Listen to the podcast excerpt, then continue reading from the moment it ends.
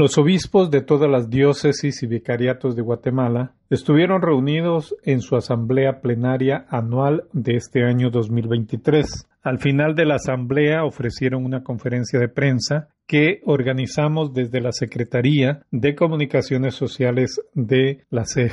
Monseñor Rodolfo Valenzuela Núñez, obispo de Alta y Baja Verapaz y nuevo presidente de la Conferencia Episcopal de Guatemala, inició la conferencia de prensa saludando a los medios de comunicación y a los periodistas que asistieron a dicha conferencia. En la actividad estuvo presente el Pleno de los Obispos. Para seguir divulgando la información que los obispos recogen en el comunicado, doy lectura a este importante mensaje, mensaje conclusivo de la Asamblea Plenaria Anual 2023, Conferencia Episcopal de Guatemala. Gracia y paz a ustedes de parte de Dios Padre y de Jesucristo. Filipenses 1.2. Número 1. Los obispos de Guatemala nos hemos reunido en Asamblea Plenaria Anual del 23 al 27 de enero del presente año y al finalizar la misma queremos compartir con ustedes este mensaje con la información sobre lo decidido y también nuestras consideraciones. 2. Iniciamos la asamblea viendo la realidad del país desde una reflexión teológico-pastoral que ilumina nuestra misión como cristianos, obispos y ciudadanos. Las realidades que vivimos nos recuerdan nuestra vocación de pastores y nos desafían a trabajar buscando nuevos caminos. Nos sentimos llamados a escuchar estos signos de los tiempos y a continuar el camino de reflexión, escucha y discernimiento propuestos por el Sínodo Universal de la Iglesia. 3. La dura realidad de los migrantes nos ha llevado a poner estructuras y espacios de la Iglesia disponibles para brindar acogida y consuelo a miles de personas en esta situación. Este servicio está puesto seriamente en riesgo debido a las exigencias establecidas por el Estado guatemalteco en el marco del proceso de registro de albergues, específicamente en las obligaciones dispuestas en el artículo 101 del Acuerdo de Autoridad Migratoria Nacional número 7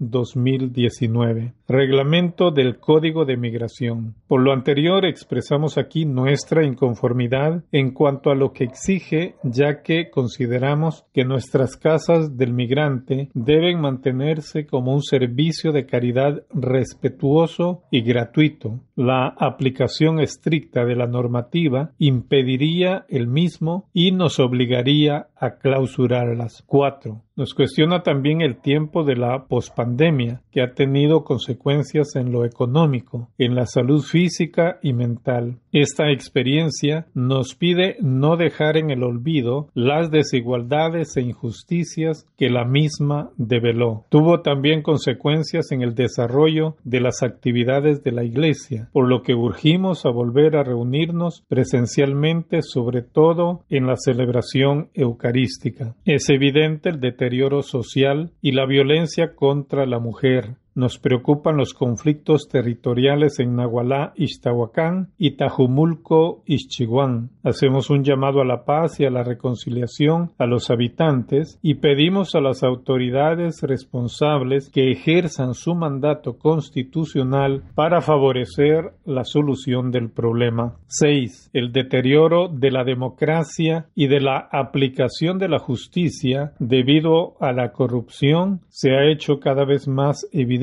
y el inicio del proceso electoral en este contexto se torna complejo y provoca escepticismo y desconfianza en el país. No obstante, creemos en la posibilidad de la democracia como sistema de gobierno que evite la centralización y manipulación del poder. Es posible promover aún en esas circunstancias un proceso honesto y transparente. Hemos de actuar de tal manera que tanto electores como candidatos busquemos el bien común. 7. Hemos orado pidiendo al Señor la unidad en el contexto de la semana de oración dedicada en la Iglesia a este fin, al constatar constantemente la realidad de la división entre los cristianos. 8. En esta asamblea plenaria se eligió la nueva junta directiva de la SEG para un periodo de tres años, 2023-2026, la cual quedó integrada de la siguiente manera. Presidente Monseñor Rodolfo Valenzuela Núñez, obispo de la Verapaz. Vicepresidente Monseñor Bernabé de Jesús Agastume Lemus, obispo de San Marcos. Tesorero Monseñor Domingo Bueso Leiva, obispo de Sololá, Chimaltenango. Secretario General Monseñor Antonio Calderón, obispo de Jutiapa. Miembro por oficio Monseñor Gonzalo de Villa, arzobispo de Santiago de Guatemala. Vocales Monseñor Ángel Antonio Recinos, obispo de